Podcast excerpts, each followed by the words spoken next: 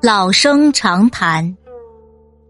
三国时候，有个名叫管路的人，从小勤奋好学，才思敏捷，尤其喜爱天文。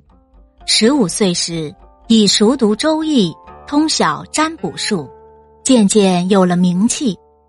日子一久，他的名声传到了吏部尚书何晏、吏部尚书邓巨耳里。有一天。这两个大官派人把管路召来，替他们占卜。管路早就听说这两人是曹操侄孙曹爽的心腹，胡作非为，名声很不好。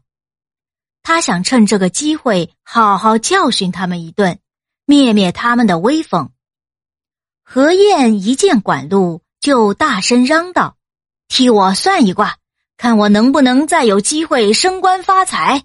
另外，这几天晚上我还梦见苍蝇总是叮在鼻子上，这是什么预兆？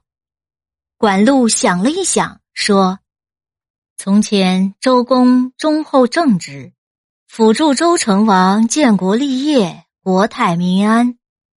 现在你的职位比周公还高，可感恩于你的人很少。”惧怕你的人却很多，这恐怕不是好预兆。